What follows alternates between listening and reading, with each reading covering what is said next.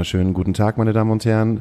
Wir befinden uns heute am 21. Oktober wieder in der Astra-Stube. Es ist Astra Colada Zeit. Mein Freund Daniel Hüttmann ist auf der anderen Seite, drückt sich noch die Zigarette aus. Hat er fertig. Hat er fertig. Ein Lächeln im Gesicht. Bist du heute ein bisschen besser drauf? Ich war letztes Mal, war ich letztes Mal schlecht drauf? Nee, letztes Mal hatten wir so eine gespielte, gute Laune, weil wir ja gewettet haben, dass der äh, Wert von äh, 44, glaube ich, auf äh, 60 geht. Genau. Wir haben die Wette verloren. Wir es haben ist die nicht Wette 60, verloren, 60, Es ist nicht 60, heute ist ja sozusagen Mittwoch. Heute sind wir, liegen wir bei 55,9 In Hamburg. in Hamburg. Das RKI sagt aber was anderes. Was sagt denn das RKI? Da sind wir bei 46,9. Und wer hat jetzt recht?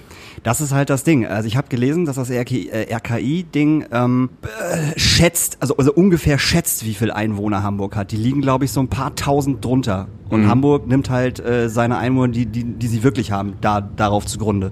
Und darum ist das ist der RKI-Wert immer etwas, etwas drunter. Okay. Das heißt, für uns Veranstalter sind wir in der welcher Situation? Wir. In einer beschissenen Situation. Hauke. Ich weiß, wir haben am 30. haben wir die Live-Show und wir müssen leider sagen, wir sind ausverkauft. Ja, wir müssen leider sagen, wir sind auch, nee, es gibt noch zehn Tickets tatsächlich. Zehn Tickets noch? Ja, zehn Tickets noch. Nein, wir müssen die Live-Show leider auf äh, 50 Leute begrenzen. Ähm, wegen der neuen Allgemeinverfügung. Äh, 50 Leute dürfen wir maximal machen mit Alkohol. Wir dürfen 100 ohne Alkohol. Aber da unser Podcast ohne Alkohol absolut keinen Sinn macht, das wollen wir den Zuschauern nicht zumuten und mir und dir nicht zumuten, haben uns dazu entschlossen, das mit 50 Leuten zu machen und Alkohol.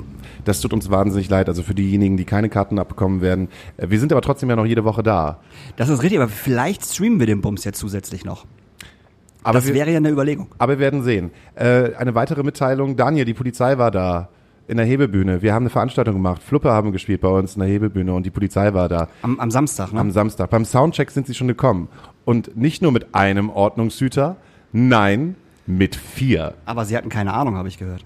Nee, sie hatten keine Ahnung. Sie haben gesagt, ja, das, da sind ja zehn Stühle nebeneinander. Das kann ja gar nicht sein. Ihr seid der Grund, warum jetzt gerade die neue Infektionszahl so hoch ist. Haben die echt gesagt? Haben die gesagt. Ach, hör auf. Hat er gesagt. Und dann hast du ihm gesagt, hören Sie mal zu, junger Mann. Nee, der jeweilige Veranstalter, Herr Peller, hat, hat gesagt, so, äh, gucken Sie erstmal äh, sich die Regeln an. Und Ja. die Regeln de deuten halt einfach, ne, 2,5 Meter Abstand von der Bühne, zehn Haushalte dürfen noch gemixt sein, wir haben 50 Leute, bei Alkoholausschank es ist alles cool. Und dann haben sie gesagt, okay, wir kommen um 19 Uhr nochmal wieder. Und wenn das hier immer noch ist, dann äh, setzen wir hier aber ein anderes Lächeln auf. sind aber nicht vorbeigekommen. Es ist halt echt lächerlich, ähm, dass die Leute, die losgeschickt werden zum Kontrollieren, äh, dass die selber keine Ahnung haben.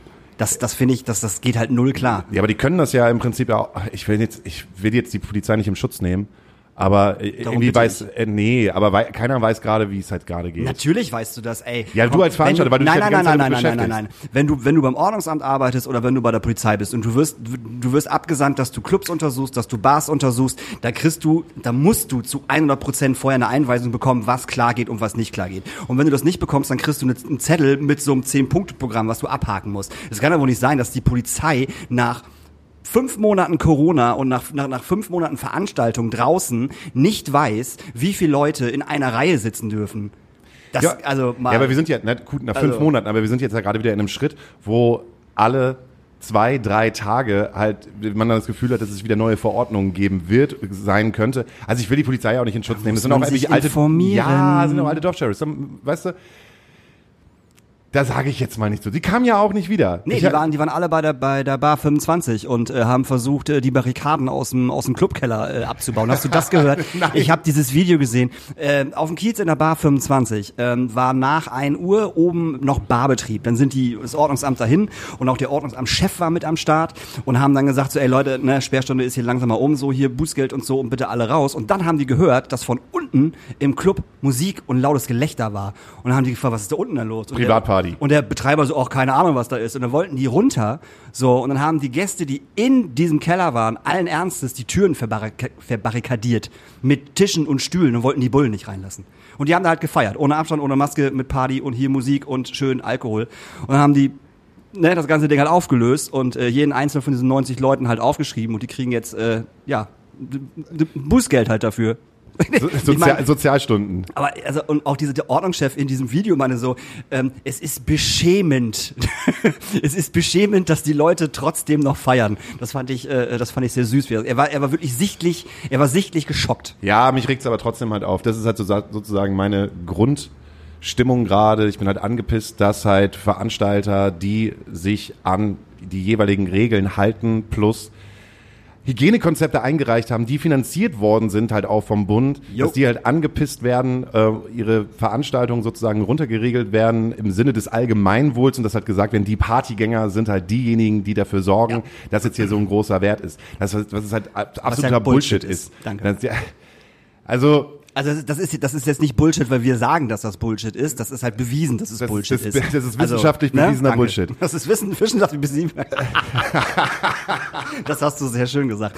Äh, nee, die meisten Sachen sind ja bei äh, privaten Feiereien. Und das Ding ist ja auch, wenn es diese Sperrstunde gibt es jetzt ja schon äh, ab 23 Uhr. Die Leute gehen dann halt privat irgendwo feiern. Und dann hast du halt überall 20, 10, 15 Leute zu Hause rumsitzen, die halt eng umschlungen äh, da halt feiern. Ja, oder So. wir haben halt englisches Prinzip, dass die Leute halt schon um 18 Uhr in die Bars gehen und Ja. sich halt um 22 Uhr so betrunken Aber dann gehen sie trotzdem mit den anderen Leuten noch nach Hause. Keiner geht um 22 Uhr nach Hause. Das Keiner geht mit mir nicht. nach Hause. Das kannst du vergessen. Und das ist halt, das ist halt nicht cool, äh, das auf die Gastronomen, auf die Clubs abzuwälzen und zu sagen, äh, du, du, du, ihr seid da halt irgendwie schuld bei, was halt einfach totaler, totaler Quatsch ist. So, haben wir uns ausgekotzt? Ja. Gut. Jetzt können wir äh, beschwingt. Meine Damen, beschwingt weitermachen. Meine Damen und Herren, wir haben heute wieder einen Gast da. Und zwar habe ich wieder, habe ich dir erzählt, ne? witzigerweise kommen die Gäste immer nur dann, wenn man sie per Instagram anschreibt. Ja, ich habe dir gesagt, Flo von Schwarz auch per Instagram anschreiben. Alles klar. Ähm, ich habe per Instagram wieder eine kleine Nachricht geschrieben an jemanden, der uns geliked hat. Und zwar hat uns die Seite Hinz und Kunz geliked. Und ich habe einfach gedacht, ach Mensch, wenn ihr uns auch liked, dann könnt ihr doch uns auch jemanden schicken, der mal ein bisschen redet. Was macht ihr eigentlich? Wer seid ihr eigentlich? Wer hat eigentlich noch nicht von Hinz und Kunz gehört? Eigentlich ist es, müsst, müsste eigentlich jeder wissen, was Hinz und Kunz ist, aber ich denke, es ist trotzdem ein, ein findiger Gast da, der uns ein bisschen was erzählen kann über Hinz und Kunz und was sie alles machen und was er eigentlich macht. Meine Damen und Herren, wir haben am Start Stefan Karrenbauer. Hallo, grüßt euch. Grüß dich. Hallo Stefan. Karrenbauer. Ich musste halt die ganze Zeit überlegen, woher kennst du diesen Namen nochmal? Äh, hinter Gittern. äh, äh, ähm, wie heißt sie denn nochmal? Bertha, nee, Barbara. Ah, wie hieß sie denn nochmal? Also die, die, die heißt Katja Karrenbauer auf jeden Fall. Mit richtigen Namen. Aber die hatte, bei Hintergittern hatte die so einen geilen Namen, so einen uh, Namen. Äh, Walter. Walter, genau, die hieß Walter. Großartig, war riesen Hintergitter-Fan. Alter. Ist nicht meine Jede Schwester. Folge gesehen. Und du hast auch nichts mit der, äh, mit der. Von Karrenbauer? Äh, Nein, ja, auch nein, nicht. auch nichts dazu zu tun. Hätte Könnte sagen- jetzt sagen, darüber rede ich nicht, aber nein. Piep. Schön, dass du hier bist. Äh, Habe ich mit dir geschrieben oder hat sich irgendjemand äh, aus deinem Team gemeldet und hat gesagt, hier ist irgendein Idiot, der möchte mit dir einen Podcast machen? Du hast, glaube ich, jemanden aus der Redaktion angeschrieben und ähm, da ich solche Aufgaben sehr häufig übernehme, haben sie gefragt, ob ich Lust hätte. Sag ich, ja, mal was Neues. Die Redaktion. Äh, was, so erstmal die blödste Frage. Was ist eigentlich Hinz und Kunz? Gut. Also Hinz und Kunz, eigentlich sollten das zumindest alle Hamburger mittlerweile kennen. Hinz und Kunz ist das Hamburger Straßenmagazin, was von Wohnungslosen und ehemals Wohnungslosen auf der Straße oder auch in Gaststätten am Abend in Restaurants verkauft wird. Ähm, zum Tag X, wenn Verkäufer zu uns kommen, müssen sie obdach- oder wohnungslos sein. Wenn sie dann während der Zeit, wenn sie bei uns sind, ähm, eine Wohnung oder auch eine dauerhafte Unterkunft gefunden haben, dürfen sie so lange weiterverkaufen, bis sie dann wieder einen regulären Job gefunden haben. Sie kaufen bei uns die Zeitung für 1,10 Euro und verkaufen sie dann für den doppelten Preis auf der Straße. So. Wir sind ein Team von festangestellten 38 Mitarbeitern, wo 50 Prozent der Mitarbeiter aus dem Bereich der Wohnungslosen kommen. Also Leute, die auf der Straße Platte gemacht haben, sind eben halt meine ganz normalen Kollegen. Ähm, wir sind sozusagen ein Kooperationsprojekt. Die Redaktion ähm, sind alles professionelle Journalisten, die das auch alle gelernt und studiert haben wo wir auch sehr viel Wert drauf legen, dass also ein guter Inhalt in der Zeitung ähm, ja, zum Vorschein kommt, dass auch wirklich ein, ein Gegenwert da ist, dass es kein Battleblatt ist, sondern dass wirklich der Inhalt auch mindestens 2,20 Euro wert ist. dann haben wir Sozialarbeiter, also ich bin einer von denen, ich, ich leite das und leite noch ein paar andere Projekte wie Spende dann Pfand am Hamburger Flughafen, wo wir Pfandflaschen einsammeln. Ähm, was jetzt leider fast zum Erliegen gekommen ist, kann man ja sagen, okay, schön, dass nicht so viele Flugzeuge fliegen, aber wir haben dort vier Mitarbeiter sonst beschäftigt, die im letzten Jahr immerhin 600.000 Pfandflaschen gesammelt haben, wow. sortiert haben und ähm, verpackt haben sozusagen und damit eigentlich ähm, ihren eigenen Lohn ja, weiß ich, erarbeitet haben, ja, also das hat die, hat die Zeitung eigentlich direkt nichts mit zu tun. Dann haben wir noch ein Projekt, das nennt sich äh, die Brotretter, wo wir das gute Brot von der Bäckerei Junge vom Vortag für weniger als die Hälfte verkaufen in Rotenburgs Ort. Da sind ähm, vier ehemalige Wohnungslose aus Rumänien beschäftigt, die das Projekt mehr oder weniger leiten, mit der Bäckerei Junge zusammen, ein Kooperationsprojekt. Ja, dann haben wir noch einen Stadtrundgang, wo wohnungslose Menschen ähm, aus Sicht eines Wohnungslosen die Hamburger Innenstadt versuchen, normalen Bürgern zu erklären, warum sind Leute in der Innenstadt, was gibt's für Hilfsprogramme in der Innenstadt. Die hatten auch im letzten Jahr, ich muss ja immer so sagen, ne, betonen, also alles noch zur Nicht-Corona-Zeit, 5000 Teilnehmer, die wow. an diesem Stadtrundgang teilgenommen haben. Ist das äh, für Touris? Wie kann man sich da anmelden? Ja, du kannst dich da anmelden als Hamburger, du kannst dich anmelden als Touri, du kannst dich anmelden als Gruppe. Ähm, überwiegend sind es feste Gruppen, die kommen, also ähm, von der Polizeihochschule bis hin zu ähm, freiwilliges soziales Jahr. Also die Bandbreite ist wirklich enorm groß, die sagen, ja, ich möchte gerne mehr über das Thema Obdachlosigkeit wissen und zwar von einem, der selber mal auf der Straße gelebt hat. Krass.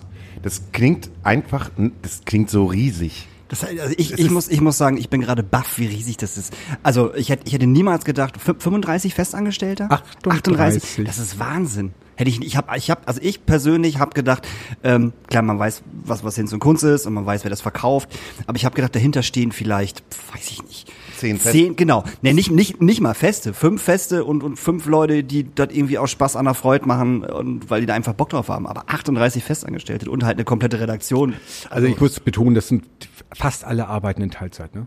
Also sind keine vollen Stellen, aber, nee, nee, aber trotzdem. Ähm, wir versuchen schon, dass wir eher mehr Leute beschäftigen mhm. und dann auf Stunden verzichten. Also auch ich habe nur eine Vier-Tage-Woche, ich bin da ganz froh drüber. ähm, so, ich komm dann, also ich finde, wenn man mit dem Geld auskommt, dann ist es auch okay, dass man eigentlich weniger arbeitet und dafür eher eine weitere Person dort beschäftigt. So, und das ist auch eigentlich das unser, richtig, unser Muster. Und alle werden bezahlt. Ne? Tarifvertrag. Also, ne, nicht irgendwie so, jeder kriegt fünf Euro die Stunde, ja, wirklich Tarifvertrag, diakonisches Werk. Ähm, der gesamte Vertrieb bis auf den Leiter ist in den Händen von ehemaligen Obdachlosen. Mhm. Also ist ganz wichtig, finde ich. Das sind immer so die ersten Ansprechpartner. Ne? Also die kommen ja alle zu uns und müssen die Zeitung kaufen. Aber wie kaufen die die? Ich meine, die haben die Geld? Oder streckt wird es erst vorgestreckt und dann. Nee, die müssen schon, also die ersten zehn Zeitungen sind ähm, gesponsert. Das ja. Ist, das ist, also weil die Leute kommen zu uns und haben nichts. Ja, ja, genau, das ne? meine ich, genau. So, dann sagen wir, bevor sie ja wieder weggehen, ähm, du kriegst zehn Zeitungen gratis ja. und, und teste dich. Und ähm, die Hälfte kommt wieder und sagt, oh, hat Spaß gemacht. Die andere Hälfte sagt, das war scheiße, ja. komm nicht wieder. Also was weiß ich, die Kunden wollen wissen, woran es liegt, dass er auf der Straße lebt oder so. Mhm. Also wollen deren Geschichte wissen und einige mhm. erzählen es gern, einige sagen, das geht dich gar nichts an. Naja, klar. Oder sagen auch, ich bin kein Verkäufer, ähm, nee, ich bettel lieber oder so, ne? Das ist ja auch jedem sein, sein gutes Recht, das auszuprobieren. Ab der elften Zeitung müssen Sie in Vorkasse gehen. Das okay. ist auch gut so, damit sie auch das Gefühl, nee, damit sie wissen, sie sind, ich sag mal so, kleine Selbstständige. Mhm. Sie haben die Verantwortung für die Zeitung, dass das Produkt auch wirklich ähm, nächsten Tag, wenn sie es nicht verkauft haben, am gleichen Tag, wenn sie es eingekauft haben, noch in einem guten Zustand ist. Und nicht einfach, ach, heute habe ich keine Lust, ich schmeiß weg, ja. kriege ja morgen neue. Ja. So, das, das ist keine Wertigkeit. Also die müssen auch spüren, dass es eine gewisse Wertigkeit mhm. ist und ähm, ich finde, es ist auch gut, wenn Leute für was bezahlen, haben sie auch viel mehr Rechte darüber, sich aufzuregen, wenn die Zeitung mal nicht so ist, ja. Also ich, ja, ja. klingt so, klingt ja, so einfach, aber das Selbstwertgefühl wollen wir damit ja auch steigern, eigentlich mit dem Verkauf, dass sie wieder sagen, ich bin wirklich Teil dieser Gesellschaft, so, ich bin wieder mittendrin Und natürlich passiert mal so etwas in der Redaktion, dass sie leider aus Versehen fürs Titelblatt die gleichen Farben genommen haben. So wie einen Monat zuvor. Ja. Und dann sagen die, was? Alle gehen vorbei und sagen, ich hab die schon, ich hab die schon und so. Und dafür bezahle ich. So. Äh, das, das, das klingt alles so einfach, aber ich finde, es ist total wichtig.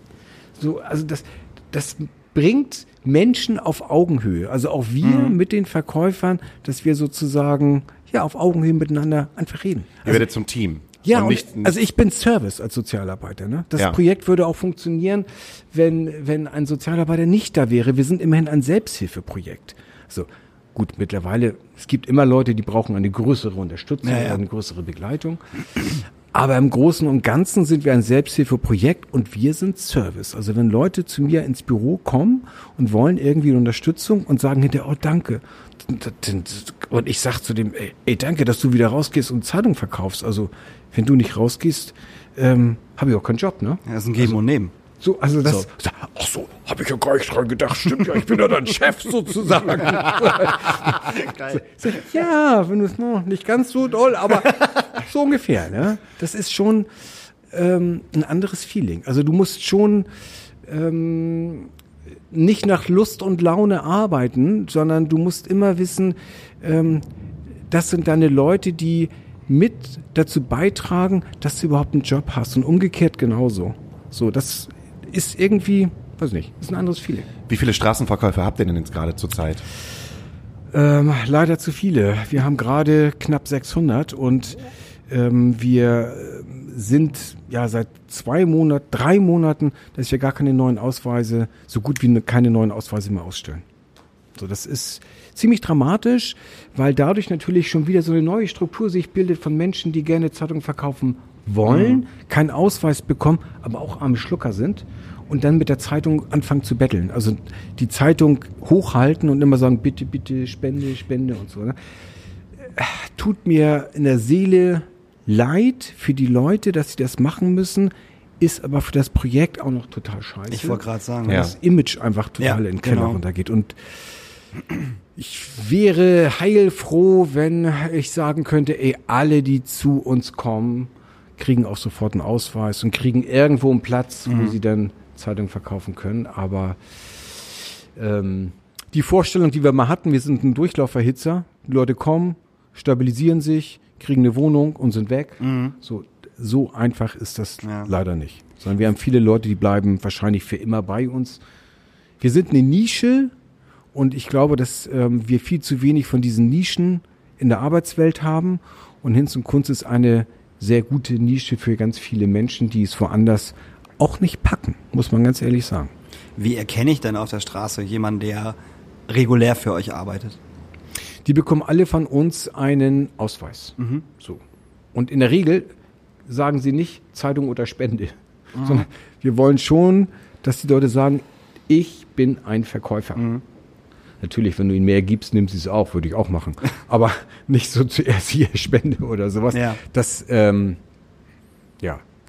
Also wenn du auf der Straße angesprochen wirst, sind es in der Regel keine Verkäufer, die von uns einen Ausweis bekommen haben, weil wir immer wollen, dass die Verkäufer einen festen Standort bekommen, damit sie mit ihren Kunden in Kontakt treten, weil sie sich ein Netzwerk aufbauen sollen. Ah. Und das funktioniert. Das funktioniert wirklich. Jetzt verstehe ich das. Eigentlich total einfach, aber nie dran gedacht. Mhm. Mit meinem, mit meinem Lieblings äh, und Kunstverkäufer, der bei mir im Rewe steht. Ja. Also, Zum Beispiel. das ist total gut. Also, ist, klar, äh, hat, macht ja auch voll Sinn. Aber der ist ja, der, wir sind schon so weit, dass ich jetzt ihn jedes Mal, wenn ich beim ähm, Rewe einkaufen gehe, immer einen Apfel mitbringe. Ja, guck, ja. Bringst einen Apfel mit, der nächste sagt einfach nur Guten Morgen, ja? Ja. Also das sind so Kleinigkeiten, die mit zum Zeitungsverkauf dazugehören, die ähm, man gar nicht hoch genug einschätzen kann. Also einfach, dass Leute wieder begrüßt werden. So. Die Oder werden an- bestimmt angeguckt werden häufiger vielleicht auch. begrüßt als wir. Also so mit einem freundlichen Lächeln. so. So. Aber sie haben es auch nötiger vielleicht, weil sie jahrelang es nicht hatten.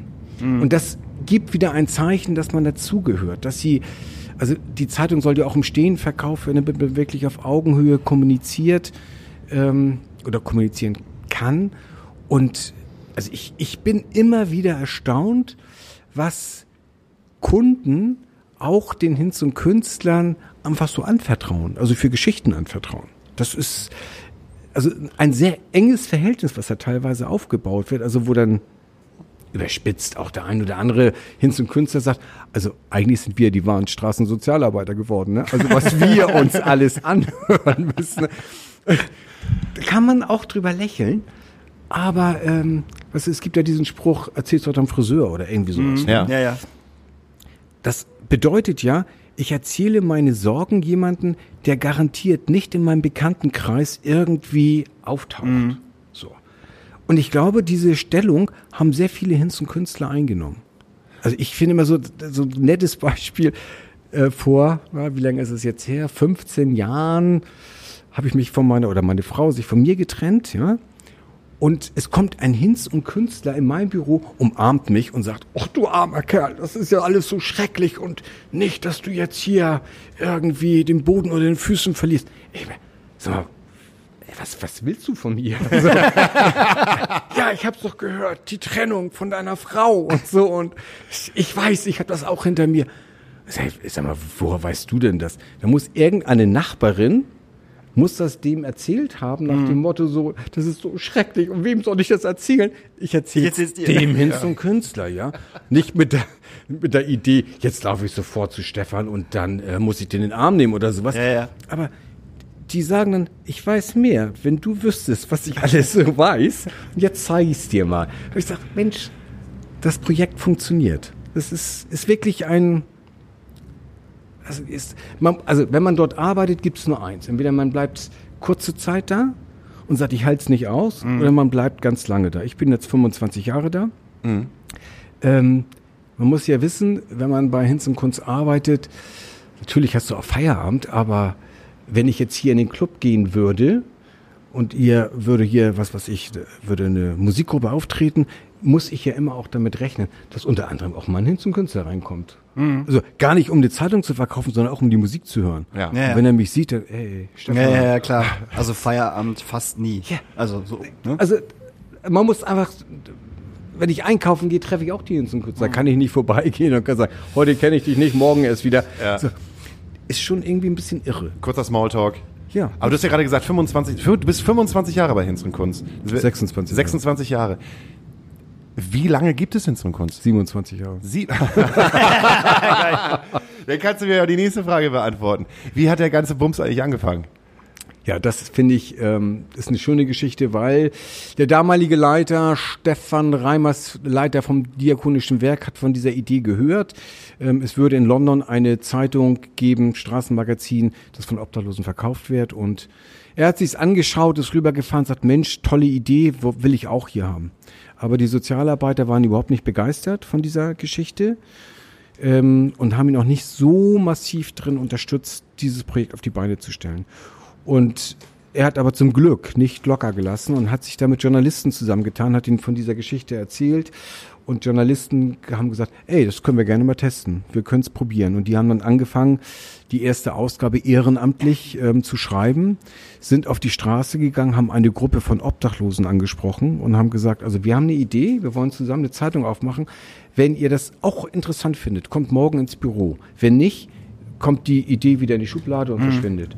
So, und die kamen tatsächlich und haben gesagt, also das ist ja also einer der wenigen Projekte, ähm, wo nicht Fachleute im stillen Kämmerlein sich was ausgedacht haben, sondern wo von der ersten Stunde an Obdachlose mit involviert waren, zu sagen, lasst uns gemeinsam ein Konzept erstellen. So dass, also das ist jetzt keine großartige Planung gewesen, was dahinter steht. Das war vielleicht auch vieles war Zufall, aber ich glaube, das war ein ganz wichtiger und guter Zufall, weil die Leute sich von der ersten Stunde an ernst genommen gefühlt haben. So ist das Projekt eigentlich mehr oder weniger entstanden. In einer kleinen Gruppe mit, vom ersten Tag an mit Obdachlosen. Was für eine Auflage habt ihr da gehabt? Oh, wir haben die erste Auflage waren, glaube ich, 30.000 oder 35.000 Gerüchte, ich war ja nicht dabei, aber Gerüchte, Gerüchte sagen, wurde verkauft von einer Handvoll Obdachlosen, nur im Innenstadtbereich. Dem einen oder anderen wäre die Hose runtergerutscht vor zu vielen Markstücken, die er bekommen hat. So. Und das ist wiederum auch gut, weil der ging natürlich abends in die Kneipe und hat gesagt, ey, Lokalrunde. So, und alle haben gefragt, ey, sag mal, wo hast du denn das Geld her? Ja, ich arbeite jetzt, ich bin jetzt Zeitungsverkäufer, ich bin bei Hinz und Kunst. Oh, Ja, ich will an. auch. So, ne? so, Ne? Und innerhalb von einem Jahr sind 300 Leute, Leute dazugekommen, die dann die Zeitung verkauft haben. Und wir mussten expandieren in andere Stadtteile Mhm. und hatten dann zu Spitzenzeiten eine Auflage von 140.000. Wahnsinn. Das ist Wahnsinn. Ja. Also 100, also Also die Visions hat nicht 140.000 die, die freuen sich über 10. Exemplare.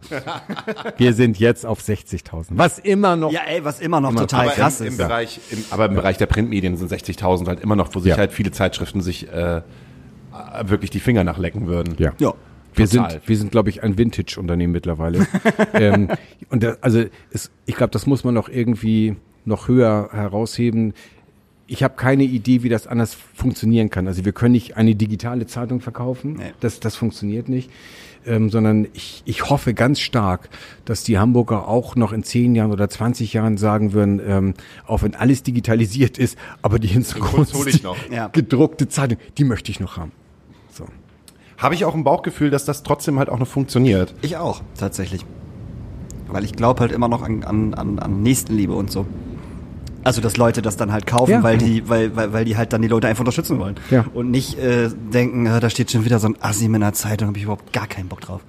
So, gibt's auch, mit Sicherheit, Ja. aber ich glaube, die Mehrheit ist nicht so. Und ich glaube auch an das gedruckte Blatt.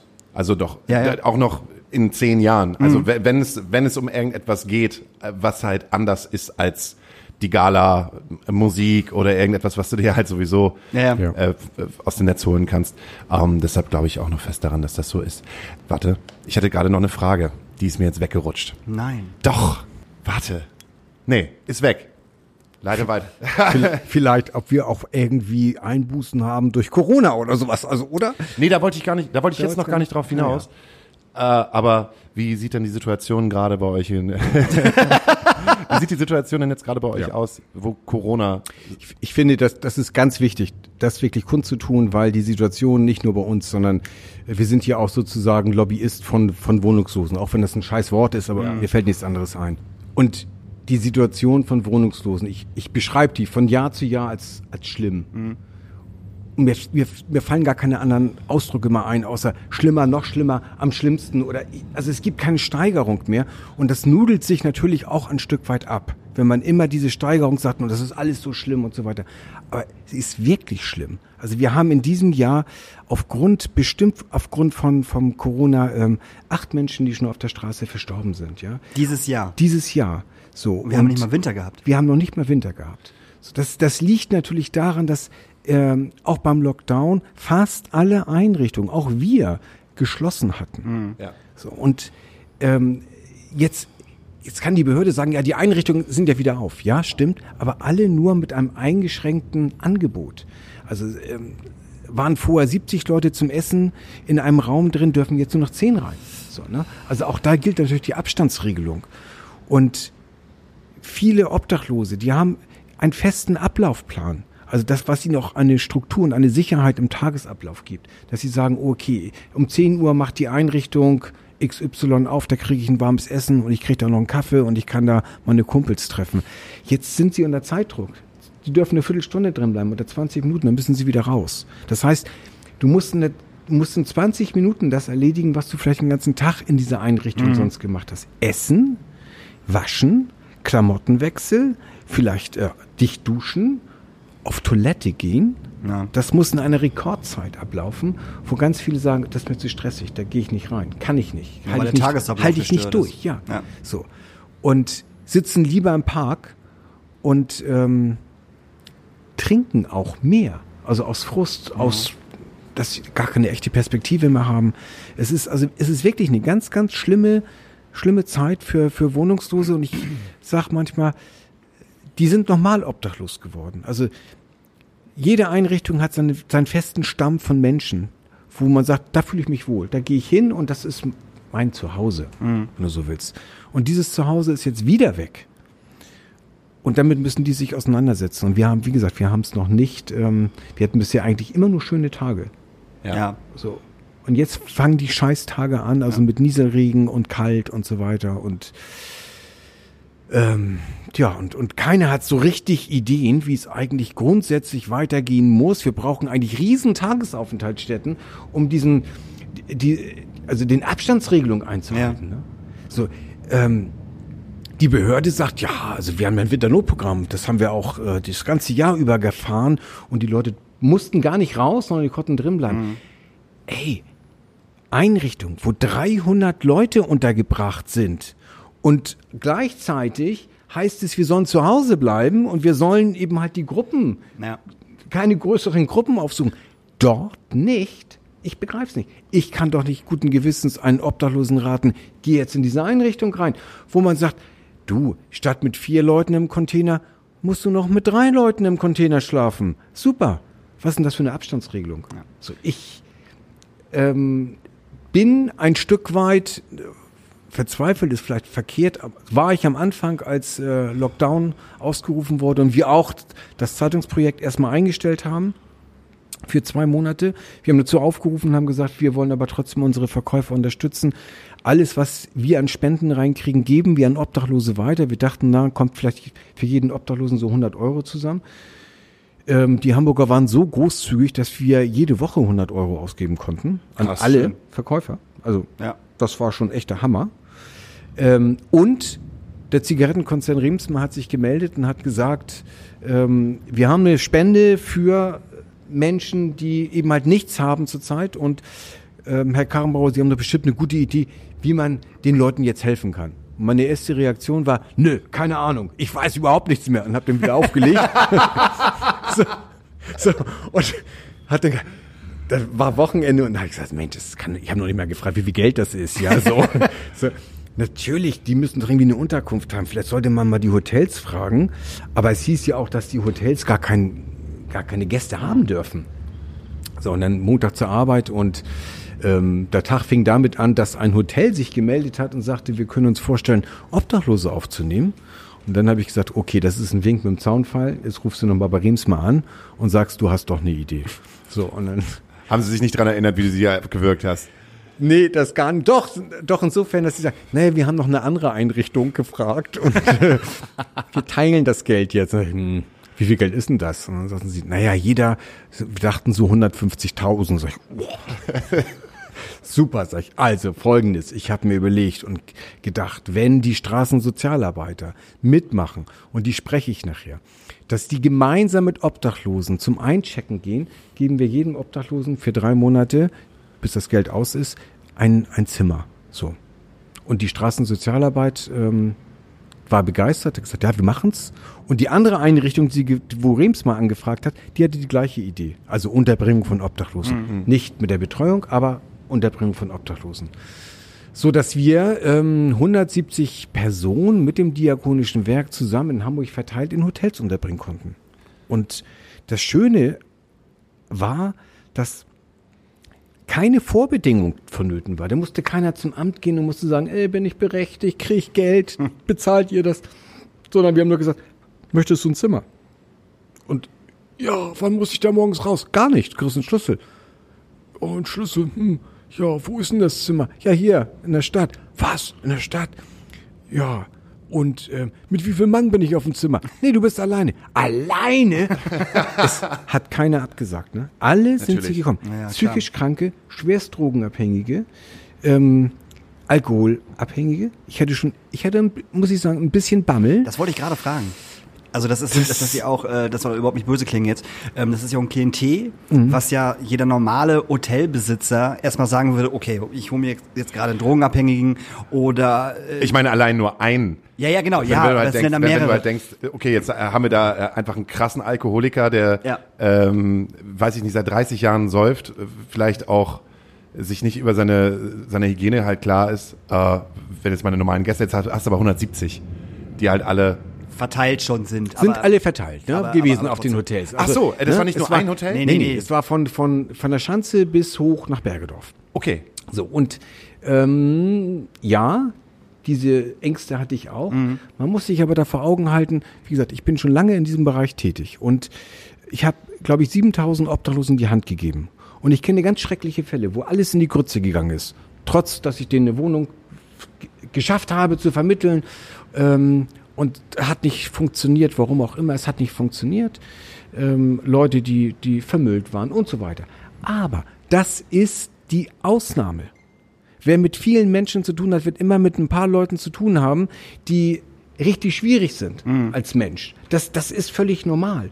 Und man darf sich davon nicht blenden lassen, von diesen schwierigen Fällen, sondern du musst dich davon ähm, erleuchten lassen, von den ganzen normalen Fällen. Die kriegen eine Wohnung, sagen, danke, super, endlich habe ich eine Wohnung. Kommen nach vier Wochen, acht Wochen wieder, du denkst, die kommen von der Schönheitsfarm, gut erholt, keine Augenränder mehr und sagen, ja wieso, mir geht's doch gut. Ich brauchte eine Wohnung, die habe ich. Ich habe jetzt auch wieder eine Arbeit gefunden. Also alles klar, super. So, davon sollte man sich leiten lassen und nicht von den Ausnahmefällen. Das ist wirklich die Ausnahme. Und das Schöne ist gewesen, dass die Hoteliers, und zwar durchgehend, die Wohnungslosen als ihre Gäste betrachtet haben. Cool. Also cool. ganz normal, das ist mein Gast. Und also die haben auch gar keine andere Sprache gefunden. Die kennen, die sagen nicht, oh, das Klientel kommt oder sowas, Ja, sondern ja, ne, ja. die sagen, ähm, lieber Gast, äh, hast du alles auf dem Zimmer? Oh, ich habe kein Handtuch. So, ach, du hast kein Handtuch. Oh, Entschuldigung. Ähm, Mensch, dann müssen wir sofort ein Handtuch noch auftreiben. So, Handtuch wird gesucht. Hier, bitte ein Handtuch. So schnell? Ich kriege ein Handtuch? Ja, dann kann ich jetzt auch duschen gehen. Ja, natürlich kannst du duschen gehen. So, also und hier ist die Fernbedienung für den Fernseher. Also das äh, brauchen Sie so und so einzustellen und ähm, also mit sehr viel Würde und sehr viel Achtung. Und ich glaube, wenn das nicht gegeben gewesen wäre, wäre es vielleicht gescheitert. Aber Mhm. Ja, die, denen wurde so viel Respekt entgegengebracht, dass die Wohnungslosen das einfach dankend angenommen haben und sich auch genauso verhalten haben. Und dann auch gedacht haben, okay, wenn ich hier mit Respekt behandelt werde, dann behandle ich, ich sag mal, mein Zimmer jetzt auch mit Respekt. Ja. Und die Sachen, die dort drin sind. So. Und das zweite, die zweite Erkenntnis ist, ähm, dass ich glaube, dass Hoteliers mehr erleben, als wie wir drei es uns vorstellen können. Ja? Das glaube ich sofort. Ey, nee, das, das, ich, ich würde das mal, wir machen ja beide auch noch was mit Musik. Äh, das heißt halt, wir sind entweder selber Musiker oder Tourmanagement und haben auch so das einige oder andere Sache, andere Sachen im Hotel erlebt. Ja, also, ja, ja. Also Also, ich ich, kann- ich- ich, kann mir ja. schon vorstellen, was, was, was Menschen erleben. Ja, ich habe schon Hotelzimmer gesehen, die, äh, wenn ich meinen Künstler da rausgeholt habe, das, äh, nein. Einfach nein. Nicht schön. Nicht schön. Schon mal, was sagte der eine Hotelier? Schon mal was vom Junggesellenabschied gehört? Ja. Sag, ja, ja, die schlafen auch bei mir. Was meinst du, wie dann so ein Zimmer aussieht? Also, ne?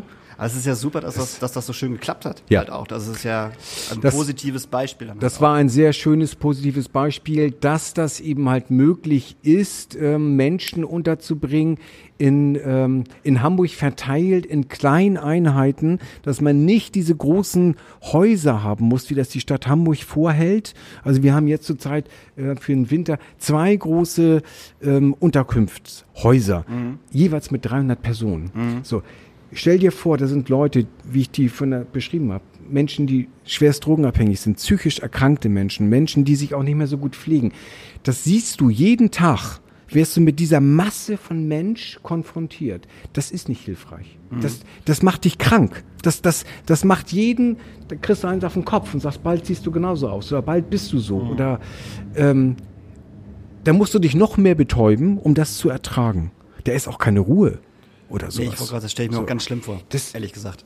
Und gen aber genauso funkt ja auch, funktioniert ja auch nicht Integration. Integration Nein. funktioniert, funktioniert ja halt genau, dass du halt einfach eine Misch Mischgesellschaft hast mit, mit jeglicher Form, von oben bis unten und äh, man halt einfach die Balance findet und sich nicht halt irgendwie nur mit seines, hört sich, auch seinesgleichen hört sich so doof an. Ja, ja. aber wenn man äh, gleich und gleich gesellt sich gern, hört sich, ist zwar blöd, aber ähm, man zieht sich halt gegenseitig runter.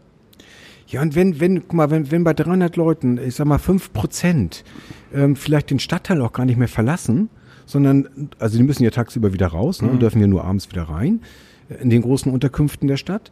Ähm, und die bleiben in dem Stadtteil. Und die sind vielleicht völlig verwahrlost. Also für das, was wir eben gerade so kurz beschrieben Ja, ja. haben. Ne?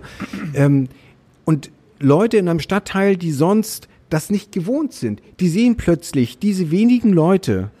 Und dann ist es natürlich bei denen im Kopf drin, Obdachlose sind so wie Ja, ja, dieser genau. Mensch. Ja. Jetzt geh mal in diesen Stadtteil und sag mal, dass, dass du irgendwie eine kleine Unterkunft aufmachen möchtest für Obdachlose. Da bildet sich sofort eine Bürgerinitiative und sagt, Bitte, überall, aber nicht, Nicht hier. hier. Wir sind hier ein Wohngebiet. So, und das, das ist ein Stück weit von der Politik, wie ich finde, unfair, um es mal ganz harmlos zu sagen. Ich glaube, dass die Zeit der Großunterkünfte ein für alle Mal vorbei sein muss. Und diese Erkenntnis, dass man damit keinen Menschen integriert, muss eigentlich jedem klar sein.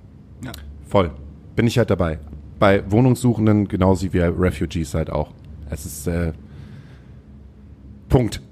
Genau. Punkt. Punkt. Ja. Ich würde sagen, wir machen jetzt mal eine kleine Pause. Äh, und dann sehen wir uns, äh, äh, dann sehen wir uns. Ich muss endlich Du musst aufhören zu sagen. damit aufhören. Ja, ich habe immer vor, dass wir eine Fernsehshow haben. Sollten wir am 30. auf Twitch sein, kann ich es endlich sagen. Ansonsten, äh, wir hören uns nach einer kleinen Pause. Äh, wenn du möchtest, Daniel, kannst du dir einen Musikwunsch auf die Setlist ballern? Äh, ja, ja, äh, ja, das würde ich machen. Ich habe, ähm, ich möchte einmal von Face No More bitte Midlife Crisis und nochmal von Face No More Evidence haben. Ich bin gerade irgendwie auf dem Face No More Trip. Ich weiß auch nicht, ich, ich weiß warum, weil es eine geile Band ist, aber äh, großartig. Okay, äh, ich pack auf unsere Astacolada Nachtasyl-Playlist äh, von Ratatat, äh, deren Superhit Loud Pipes und äh, kennst du nicht? Ist mega gut. Äh, eine Instrumentalband. So bin ich raus, brauchst gar nicht weiter reden. Das ist geil. Nee, Nein, und ich, Instrumentalbands bin ich raus. ja gut, dann kriegst du noch was anderes von mir und zwar von Young Fathers Get Up. Kenn ich auch nicht. Findest du super? Gut. Ist Hip-Hop. Ja. Englisch. Oh. Wir hören uns nach der Pause. Wir haben auch noch eine Fiete-Frage. Ah. Stefan kriegt gleich eine Fiete-Frage. Bis gleich. Der kann es auf jeden Fall beantworten. Ja, bestimmt. Besser als wir. Bis gleich. Bis gleich. Mein Name ist Till Brönner. Ich bin 49 Jahre alt und ich bin Musiker und Fotograf. Sowas wie heute habe ich noch nie gemacht. Muss daran liegen, dass ich ziemlich sauer bin. Seit Monaten schaue ich mir jetzt nicht nur an, wie eine gesamte Branche durch Corona lahmgelegt wird, sondern erlebe auch, wie auffällig verhalten und geradezu übervorsichtig Bühnenkünstler sich auch nach acht Monaten zu dieser Misere äußern, obwohl ihre Existenz gerade fundamental auf dem Spiel steht. Ich halte diese Zurückhaltung aus unseren eigenen Reihen für fatal, da sie ein völlig falsches Bild der dramatischen Lage zeichnet, in der sich unser Berufszweig aktuell befindet. Und ich denke, es ist an der Zeit mal klarzustellen, worüber wir gerade sprechen. Denn hier geht es nicht um Selbstverwirklicher, die in ihrer Eitelkeit gekränkt sind. Es geht um uns alle. Und es geht um Geld. Viel Geld. Ich bin Künstler, aber ich bin auch Arbeitgeber, Familienvater und Leistungsträger einer Nation, die sich auch selbst gerne das Land der Dichter und Denker nennt. Ich konzertiere seit vielen Jahren weltweit und empfinde mich zusammen mit vielen deutschen Kollegen auch als Botschafter eines Landes, das seit Hunderten von Jahren als Mutterland und Vorreiter vieler Künstler angesehen und verehrt wird. Vor diesem Hintergrund ist es umso skandalöser, welch unwirklichem Schauspiel wir gerade beiwohnen müssen. Zu sehen, wie unsere Wirtschaft seit Ausbruch der Pandemie Ende Februar reflexartig in systemrelevante und systemirrelevante Berufe unterteilt wurde, habe ich zunächst für eine reine Sicherheitsmaßnahme gehalten. Safety first, ist doch klar. Jetzt muss erstmal das Virus untersucht werden. Als dann klar wurde, dass Corona uns wesentlich länger in Atem halten würde, dachte ich, na ja, gib denen da oben in der Politik mal ein bisschen Zeit, die können ja auch nicht zaubern. Ein Land wie Deutschland wird uns schon nicht hängen lassen. Die haben uns ja schließlich auch alle ausgebildet und uns eine Steuernummer verpasst. Dann kam der Sommer. Und wenn ich ehrlich bin, bekam ich genauso viele Urlaubsfotos und Karten wie immer. Von Leuten außerhalb der Branche. Der Spaß und die Leichtigkeit schienen also zurück zu sein. Gleichzeitig landeten schon die ersten Anrufe von Kollegen bei mir, die sich alle mal vorsichtig erkundigen wollten, ob es bei mir denn auch so mau aussähe wie bei ihnen. Ich spreche von Musikern, Toningenieuren, Lichttechnikern, Caterern, Bühnenbauern, Busfahrern, Beschallungsfirmen, Clubbesitzern, Agenturen und lokalen Hallenbetreibern. Die Liste alleine in meinem persönlichen Umfeld ist also sehr, sehr lang. Ich spreche von hunderten qualifizierten Menschen, studiert und nur in meinem Dunstkreis. Und hochgerechnet sind wir viele, sehr, sehr viele. Um genau zu sein, so viele, dass der Vergleich mit den größten Branchen wie zum Beispiel der Autoindustrie, Verzeihung, deshalb hinkt, weil wir mehr als doppelt so viele sind, nämlich weit über 1,5 Millionen. Menschen, deren Broterwerb am Tag 1 der Pandemie nachvollziehbarerweise abgeschaltet wurde. Ein Wirtschaftszweig mit einem Gesamtumsatz von, bitte festhalten, über 130 Milliarden Euro. Richtig gehört. 130 Milliarden.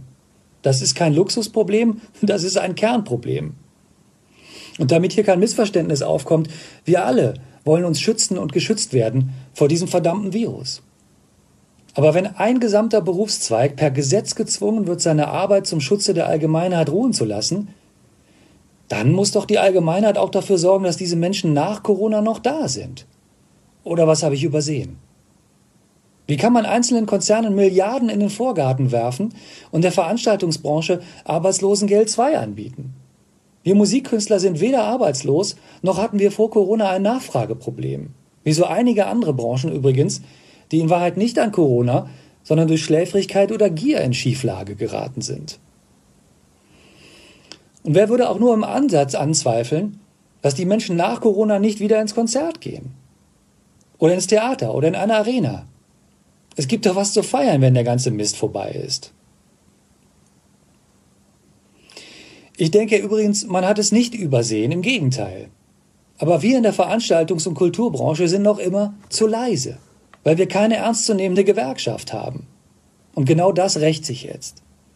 Wer ist es, der der Politik stellvertretend im Nacken sitzt, wie der Lokführer Gewerkschaftsboss Klaus Wieselski der Deutschen Bahn? Und das mit nur circa 9000 Mitgliedern. Wie wäre es, wenn einfach mal drei Tage der Ton abgedreht oder das Radio keine Musik spielen würde? Hier müssen wir in Zukunft auch ganz klar unsere Hausaufgaben machen als Künstler und vielleicht beginnen, Mitgliedsbeiträge zu bezahlen, auch wenn das vielleicht unkünstlerisch oder uncool ist. Aber es geht um Gerechtigkeit, um 130 Milliarden Umsatz und um viele, viele Menschen. Wir sind keine Minderheit. Der Schrei nach der Kulturstaatsministerin ist zunächst nachvollziehbar gewesen, trifft in meinen Augen aber nicht den Kern unseres Anliegens. Unsere Ansprache gilt dem Wirtschafts-, Arbeits- und Finanzministerium. In Deutschland leben 83 Millionen Menschen. Die Hauptsteuerlast liegt jedoch nur bei 16,5 Millionen Menschen. 1,5 Millionen davon sind wir. Und wir liegen damit auf Platz zwei der Beschäftigtenzahlen. Und bis heute gibt es kein funktionierendes Hilfsprogramm, das dieser Tatsache ernsthaft Rechnung trüge. Was hier gerade passiert, verstößt gegen alles, was ich über Deutschland gelernt habe und wofür wir mit unserem demokratischen Selbstverständnis stehen. Liebe Politiker, lasst euch wählen, ja, aber vergesst bitte nicht von wem. Das Land steht kulturell still und die beweglichsten und ehrlichsten tretet ihr gerade mit Füßen, wenn ihr nicht handelt. Sonst heißt Buonanotte Licht aus und genau dazu darf es aus meiner Sicht nicht kommen. Nehmen wir uns und unsere Errungenschaften ernst, damit wir den Glauben an unser erfolgreiches pluralistisches System behalten. Genau das ist nämlich in Gefahr, wenn Kultur nicht mehr frei arbeiten und frei wirtschaften kann. Mag sein, dass wir in Europa jetzt die einzigen wären, die Kultur auf die Agenda setzen. Ja gut, dann setzen wir damit eben endlich mal wieder einen Impuls. Kultur ist kein Luxus, sondern ein Menschenrecht und spült, man höre und staune, Geld in die Kassen des Staates. Und genau das wussten Politiker auch schon während der Antike ziemlich genau. Es heißt jetzt aufwachen und zeigen, dass wir verstanden haben. Dankeschön. Willkommen zurück zum zweiten Teil von Astra Colada. Genau. Und ich habe direkt noch eine Frage, weil mich das gerade nicht losgelassen hat. Weil wir ähm, haben immer noch unseren Gast da. Den, Stefan. Der, der ist ja nicht weggegangen, Hauke. Ja, aber ich wollte es einfach so informativ nochmal sagen. Stefan Karren, kann ja sein, dass jemand nach der Pause abgeschaltet hat Stimmt, und sich also halt Hauke, die, Hauke die Songs angehört hat. Die Songs angehört hat von dir, weil du so auf einem Face No More Trip bist. Ich wollte gerade nur sagen, äh, es ist halt, ich fand, ich fand's halt mega schön, auch gerade als ich nochmal zum Kühlschrank gegangen bin, um mir eine neue Fritz Cola zu holen, wie die Sonne gerade hier reinschien und ein, so das letzte Mal was aufbäumen gegen den Winter. Ja, das war ein bisschen schön gerade, ne? Ja, und jetzt, wo wir wieder angefangen haben, ist die Sonne wieder weg. Ja. Meine Damen und Herren, wir haben immer noch Stefan Karrenbauer hier von Hinz und Kunz. Und äh, wir haben eigentlich in der Pause weitergeredet. Er hat schon wieder so viele schöne Sachen gesagt. Also schöne Sachen will ich gar nicht sagen, sondern äh, Sachen, die mich halt total berührt haben und wo ich mich halt selber auch immer hinterfrage, ähm, äh, warum mache ich mir über so viele Sachen halt eigentlich einen Kopf und warum ähm, fickt mich halt so vieles, was eigentlich total viele Luxusprobleme sind. Aber meine Damen und Herren, wir haben hier Daniel Hüttmann mit einer total guten Frage. Also ich frage jetzt, also ich, äh, ich fange nochmal von vorne an. Weil mich das gerade nicht losgelassen hat, weil ich das so krass finde, weil wir noch nicht Winter haben. Ähm, kannst du sagen, woran diese acht Menschen gestorben sind? Weil ich finde, acht Menschen, es ist unfassbar viel, sorry. Und wir haben noch nicht Winter, es ist, sind nicht minus 20 Grad. Also, Ja, ich kann es dir sagen, Erschöpfung. okay. Also sage ich jetzt mal so, ne? Ja, ja. Also der, der, Mediziner würde vielleicht sagen allgemeines Organversagen Ja. oder ähm, äh, die Sozialbehörde würde vielleicht sagen, aber nicht erfroren. Ähm, ähm, Oh, das war schwarz. ja. ja, Ja. wird ja immer so begründet. Na ja, die führen ja auch nicht so ein gesundes Leben. So, also die durchschnittliche Lebenserwartung von Wohnungslosen liegt bei 46 Jahren. Okay. Ja, also ähm, äh, das muss man sich, diese Zahlen, die, die hört man mal irgendwo in Afrika, also wo man sagt, also die haben keine medizinische Versorgung oder sowas. Ähm, 46 Jahre, das ist schon krass. Und wenn jemand über 60 ist, also die letzte Person, die verstorben ist, ist im, im, am Bismarck-Denkmal verstorben, 63 Jahre, eine Frau, äh, wurde gefunden, ja. Also es gab Tageszeitungen, die haben noch bis zum Mittag online drüber berichtet. Dann haben sie es auch rausgenommen. Ähm, der NDR hat drüber berichtet, äh, indem sie einen Dreizeiler geschrieben haben. Das war's. Also es ist kein Skandal mehr, dass Menschen auf der Straße sterben. Und das finde ich unglaublich schlimm. Das ist, das ist, das kapier, kapier ich nicht. Also als ich anfing und da ist einer, da sind ein, zwei Leute verstorben im Winter, erfroren. Das, das war so Riesenaufruhr. Da haben die rumgewirbelt in der Sozialbehörde und gesagt, Mensch, also die Bürgerschaft hat dafür getagt. Wie kann sowas angehen? So. Und jetzt, ja, ist wieder einer verstorben. Wir tun doch alles. Nee, scheint ja irgendwie nicht so Nee, zu sein. Ich gerade sagen, irgendwie nicht. Das scheint ja so eine ganz große, also wenn jetzt hier jemand von der Sozialbehörde sitzen würde, der würde die aufziehen und es gibt so ein dickes Heftchen ähm, für Hilfsprogramme für Wohnungslose in Hamburg. Da gibt es wahnsinnig viele Einrichtungen, Tagesaufenthaltsstätten, wo sie essen können, waschen können, wo sie Kleider wechseln können, wo sie Beratung bekommen und so weiter und so fort, wo man sich die Frage stellt, wieso gibt es denn überhaupt Obdachlose? So, wieso eine große Diskrepanz entsteht zwischen dem, was die Sozialbehörde uns verkauft und sagt, andere Städte würden alle nach Hamburg gucken, wie toll wir aufgestellt sind. Und die Zahl der Menschen, die auf der Straße sterben und die Zahl der Menschen, die in Notunterkünfte unterkommen, wird immer größer und größer. Also d- der ist, das Konzept muss dann nicht mehr so richtig sein, ja. Hast du eine aktuelle Zahl, wie viele Wohnungslose wir jetzt gerade in Hamburg auf der Straße leben haben? Auf Platte? Ähm, ich habe die Zahl von 2018 im Kopf. Da haben wir versucht, die zu zählen und wir sind auf knapp 2000 Personen gekommen, die auf der Straße schlafen. Dazu kommen nochmal 5000 Menschen, die in Wohnunterkünften untergekommen sind, die sich ein Zimmer teilen müssen mit irgendjemandem, den sie nicht kennen. Ähm, Einzelzimmer ist da wirklich die ganz, ganz, ganz große Ausnahme und das über viele Jahre. Also nicht für eine kurze Zeit, sondern wir reden darüber, dass Menschen teilweise drei, vier, fünf, sechs, acht, teilweise zehn Jahre da in diesen Einrichtungen leben, bis sie eventuell ein Angebot von einer Wohnung bekommen. Ähm, Und da reden wir noch nicht über die Dunkelziffer, die da. Genau, wir reden nicht über die Dunkelziffer und wir reden nicht über die aktuellen Zahlen. Ich habe das Gefühl einfach, dass durch die Corona-Zeit einfach auch ganz viele neue Personen auf die Straße gekommen sind. Also wir, wir hören es, wir nehmen es so ein bisschen wahr. Ach ja, es gibt so prekäre Arbeitsverhältnisse. So, ja, habe ich auch mal gehört. Ne? So natürlich Leute, die wenig Geld verdienen, aber die irgendwie untergekommen sind sehr viele Arbeitsplätze, die verkoppelt sind mit Wohnraum. Wenn die Arbeit weggebrochen ist, gibt es ganz skrupellose Vermieter, die einen sofort rausschmeißen und sagen so, kannst mir die Kohle nicht geben? Raus. Also ich selber habe einen Anruf bekommen von einer, von einer Frau, die völlig verzweifelt war und äh, zwei Kinder hat und sagte, sie kann ihre Miete nicht mehr bezahlen, sie hat keine Arbeit mehr, ist illegal, lebt hier, die Kinder gehen zur Schule und das seit vielen Jahren.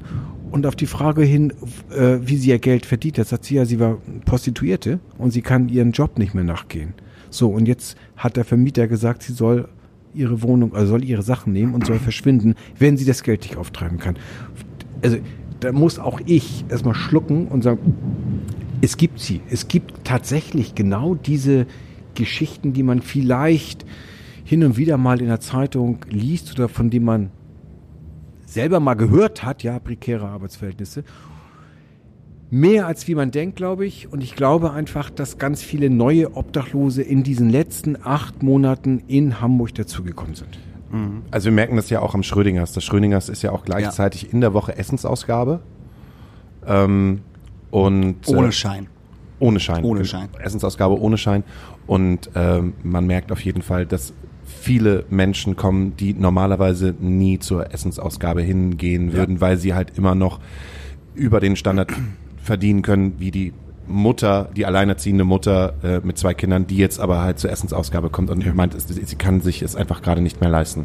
Ja, weil ihr Job im Club weggebrochen ist, putzen oder, oder Ja. Bar oder ein Techniker, vollkommen scheißegal. So, ne? Die jetzt alle ihr Geld nicht mehr haben. Ja, ist schon scheiße. Scheiße. Ja. Wie, kommst du damit klar? Das ist eine blöde Frage, aber wie, kommst, wie kommt man damit 26 Jahre klar? Weil du machst ja nichts anderes als, also du machst bestimmt was anderes als das, Ja. aber das ist ja dein, aber man merkt ja schon, dass du einfach so, so drin bist. Wie, kann- wie kann man damit 26 Jahre umgehen? Also, ich glaube, man braucht dazu in erster Linie ein verdammt gutes Team. Ähm, man muss sich immer ständig austauschen. Man braucht einen sehr großen Freiraum innerhalb seiner Arbeit, um also man muss sehr kreativ sein und man muss auch die Möglichkeit haben, seine Kreativität irgendwie freien Lauf zu lassen auf der Arbeit. Ähm, ich glaube, dass ich persönlich damit klarkomme, indem ich zum Beispiel hier bei euch sitze und von diesen Geschichten erzähle. Das ist ein Stück weit Befreiung und alle, die es hören, können nicht mehr sagen, sie haben das nicht gewusst. Also wenn ich Öffentlichkeitsarbeit mache, Dann mache ich sie richtig. dann mache ich sie richtig. Ich erzähle auch ziemlich beschissene Geschichten und sage, und ihr wisst es jetzt, ja? Also geht nicht nach Hause und sagt, ähm, die, die Bettler sind alles nur Bettlerbanden, dem brauche ich nicht zu geben. Nee, stimmt nicht. So, von mir habt ihr andere Geschichten gehört. Da- da- Das, das befreit wirklich ein Stück. Ähm, aber ich muss zugeben, dass ich wirklich ähm, das erste Mal aufgrund meiner Arbeit und aufgrund der Situation richtig Schlafstörung habe, weil ich auch keine richtige Idee habe, wie es wirklich weitergehen kann ähm, und wann es endlich mal zu Ende ist mit der ganzen Geschichte. Also ich glaube, das wird uns noch verdammt lange irgendwie begleiten und ähm, niemand hat irgendwie so ein echtes, großartiges Konzept. Außer wenn ich sage, so bringt die Leute alle in Hotels unter oder sowas. Ja, also das ist so meine Idee. Bringt, bringt alle Menschen irgendwie in Wohnraum und dann sind die zumindest erstmal aus dem, aus dem Feuer, sag ich mal so, aus der, von der Straße weg. Aber ähm, es wird einfach nicht, es wird sich momentan nicht erfüllen und ja, also ich merke einfach auch, dass diese ganzen Kontakte, die man persönlich aufgebaut hat zu den Wohnungslosen, zu den Zeitungsverkäufern, das bricht weg, wenn man die Zeitung nur durch eine Fensterscheibe immer, also Ja. geöffnete Fensterscheibe durchschiebt, ja. Die dürfen bei uns auch nicht mehr rein. Und das eben halt seit acht Monaten.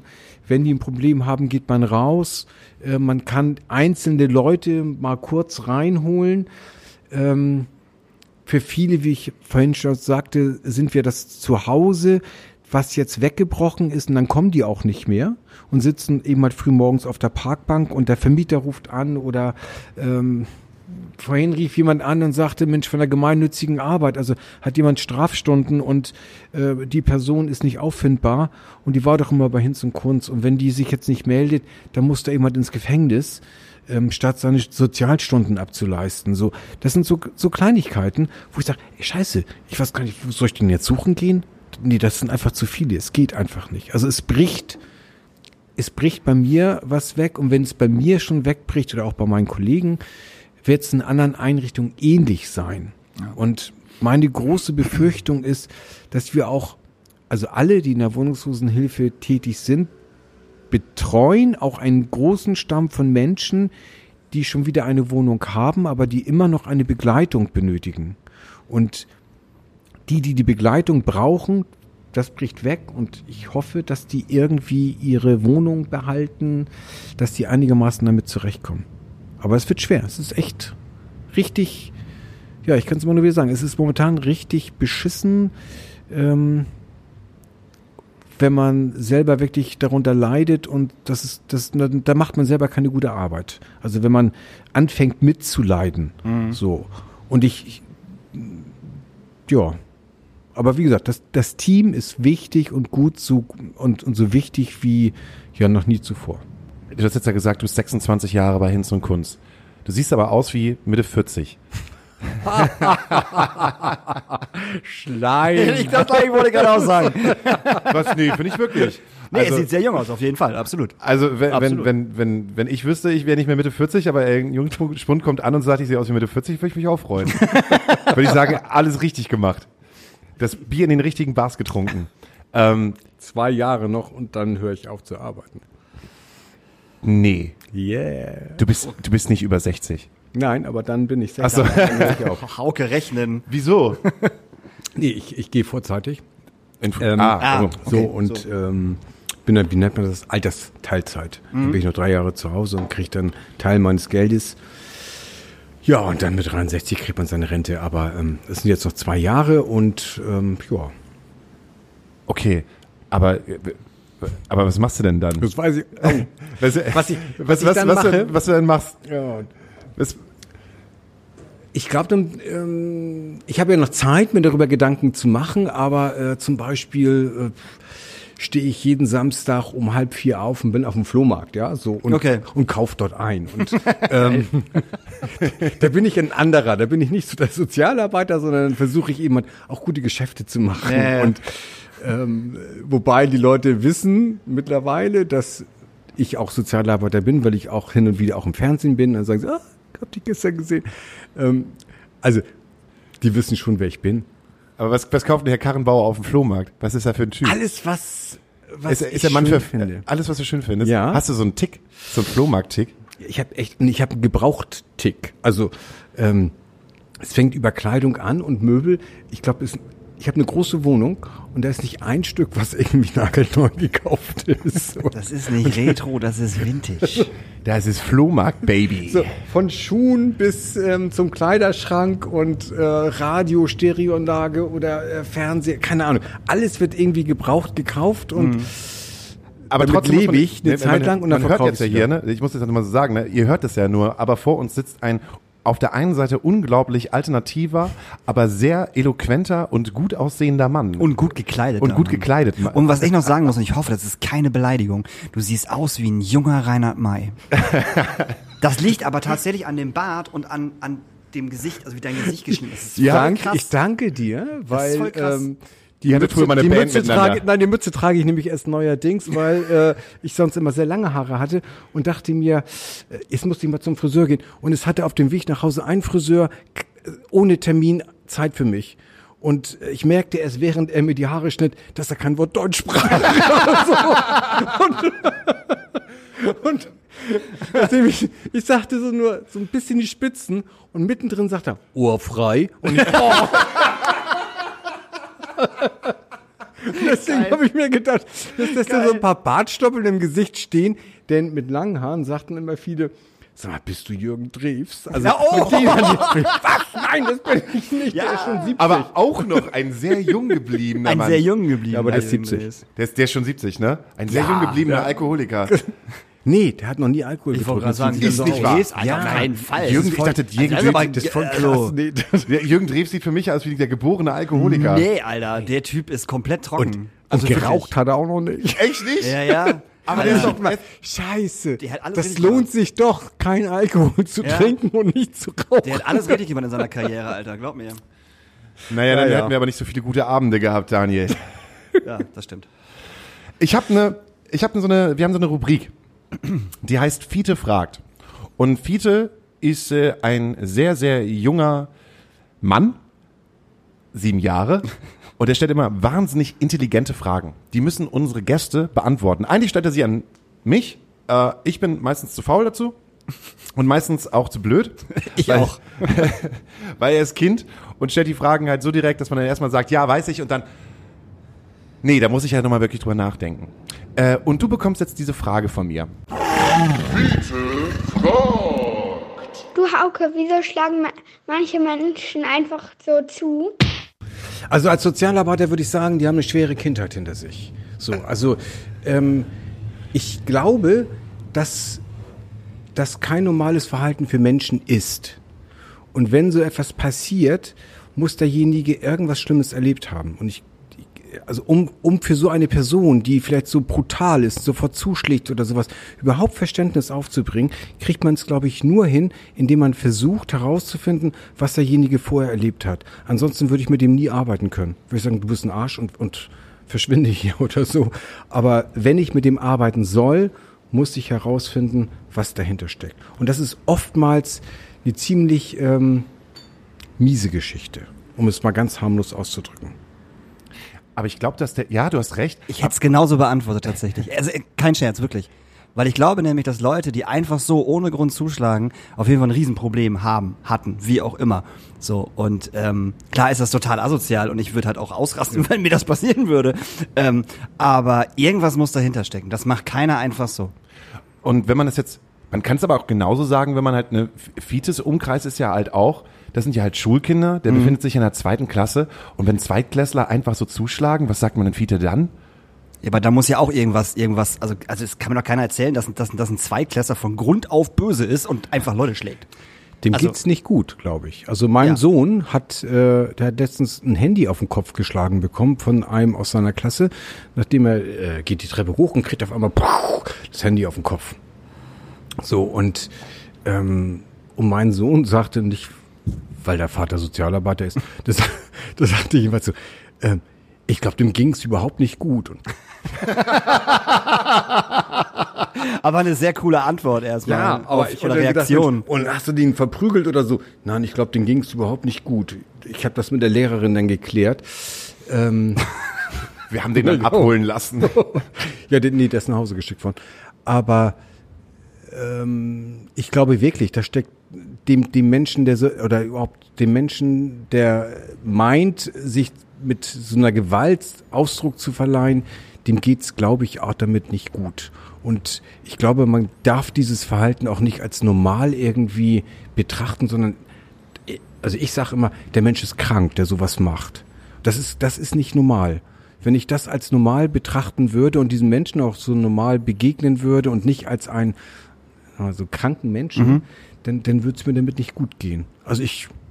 Aber wie war es denn bei euch so in der Schulzeit? Weil wenn ich jetzt an meine Schulzeit zurückdenke, so von der ersten bis zur vierten Klasse, da saß ich häufiger beim Rektor, eigentlich wegen genau solchen Sachen. Aber wegen Streitig Streitigkeiten, Schulhofschlägereien. Wer war dabei? Ich immer. Ja, aber Und gleich zugehauen?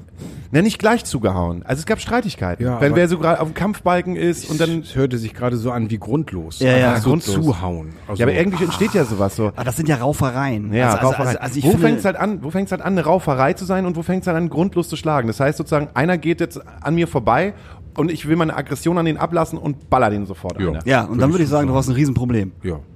Da läuft irgendwas komplett falsch. Aber wenn ich jetzt an meine Schulzeit denke und ähm, weiß ich nicht, man spielt Fußball irgendwie auf dem Schulhof und man kriegt sich so ein bisschen eine Köppe, weil der eine hat den anderen gefault oder so, dann rauft man sich. Ich nenne es das wirklich raufen, weil es ist raufen, wenn man sich so ein bisschen ja. kabbelt und so im Schwitzkasten und bla. Aber wir haben uns nie, also niemals geschlagen. Auf gar keinen Fall. Wir haben uns nie ins Gesicht geschlagen oder immer hat sich mal auf den Arm geboxt oder irgendwas. Aber grundlos jemand ins Gesicht zu schlagen, auf keinen Fall. Gesicht und Treten war tabu irgendwie. Ja, so, auf also jeden Fall, absolut. Also das, das habe ich auch bei uns nie gesehen dass es sowas gab. Oh, das gab's bei uns aber schon. Also ich andersrum, hinterher, wo ich 15, 16, 17 war. Und, ich und die Polizei vom, mit im Spiel gewesen. Und ich komme vom Dorf, ähm, da gab's halt mit dem anderen Dorf so eine Rivalität, weißt du? Ja. Und wenn man sich dann auf dem Dorffest getroffen hat und Alkohol war, war, war im Spiel, dann hast du dich angepöbelt, dann hast du angefangen, ähm, dich halt zu prügeln, aber halt auch nie, dass du einfach so hingegangen bist, dem Typen aufs Maul gehauen hast und wieder abgehauen bist. Da war immer erst so eine kleine Rauf, Rauferei mit drin. So, und das möchte ich mal noch, noch mal differenzieren zwischen ich gehe auf der Reeperbahn spazieren und irgendein Typ kommt zu mir hin und haut mir einfach so ins Gesicht. Es, es ist beides nicht cool, es ist beides nicht cool, aber da gibt's einen riesen Unterschied. Ich habe gerade eine Erinnerung in mein, in mein Gehirn zurückgespult, das muss ich unbedingt erzählen. Und das ist so lustig. also als wir ja, klein Hauke weint schon fast gerade. als wir klein gewesen sind, hatten wir auch so eine Dorfrivalität, ne? Breitenwisch gegen Neuländer. So, und zwischen Breitenwisch und Neuland war eine Brücke. Mhm. Und wir Kids hatten halt aber trotzdem immer Flöße. Wir haben uns immer Flöße gebaut und haben auf diesem Kanal rumgeschippert. So. Und dann stand Benjamin Boroske, mein bester Freund, stand, stand oben auf der Brücke und unten ist gerade äh, Florian Elfers vorbeigeschippert, der nach oben geguckt hat und Benjamin Broske hat halt einen Kuhfladen in der Hand gehabt und hat die, hat die, die Brücke runterfallen lassen, direkt auf Florian Elfers Gesicht. Und er konnte den halt, der, der oben war der noch hart, aber unten in der Mitte war der noch richtig weich. Und ich habe und, und Florian Elfers war halt drei Jahre älter als, als, als Benjamin Broske. Und ich habe noch nie jemanden so schnell rennen sehen mit elf wie Benjamin Boroske, der vor Florian Elfers abgehauen ist. Alter, ist der schnell gerannt. Der musste einen Kilometer weit rennen, bis er zu seinem Elternhaus gekommen ist. Und Florian Elfers war richtig sportlich, Alter. Das war so ein Tier. Der ist vom, der ist vom Floß runtergesprungen, ins Wasser hinein, dann schnell den Deich rauf, dann so, wo ist er? Wo ist er? Überall voll Kuhscheiße. Und dann stand er da vor dem Haus von Benjamin Boroske, hat den Sturm geklingelt. Der hat mir einen Kuhfladen ins Gesicht geworfen. Ach, das war eine schöne Zeit, herrlich. Aber sowas ist ja auch, also sowas hat man als Kind ja gemacht. Sowas war ja, sowas war ja witzig. Also wir sind hier immer noch in den Astra-Stuben, ne, in der Schanze und nicht irgendwo auf dem Dorf, wo, wo Kühe rumlaufen. Das kennen, das kennen unsere Zuhörer gar nicht. Kühe, Kuhfladen, Dass man sich Flöße bauen. Dass man sich gegenseitig mit Scheiße abgeworfen hat. Ach, das waren schöne Zeiten. Ja. Ja, aber Fiete, wie gesagt, also dann hat die Person auf jeden Fall ein Riesenproblem, wenn man das einfach so macht. Würde ich auch sagen. würde ich auch sagen. Also ich bin vielleicht auch stark geprägt worden, weil ähm, ich bin am Gefängnis unter Fu groß geworden.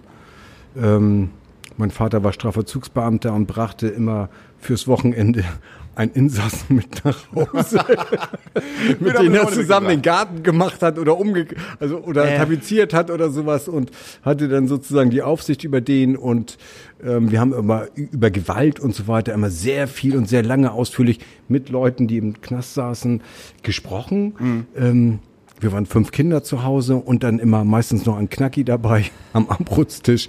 Also vielleicht prägt einen das auch, dass man so etwas, was nicht mit anderen Augen sieht oder sowas. Ja. Also, Hast du das Ahnung. studiert? Soziale Arbeit, ja. Mhm. Also du bist halt, äh, du bist halt kein Quereinsteiger, der Doch, das ja. Ja, ja. Ich bin schon Quereinsteiger, weil ich ähm, ursprünglich mal Kraftfahrzeugschlosser gewesen bin und nach der Ausbildung wieder zur Schule gegangen bin.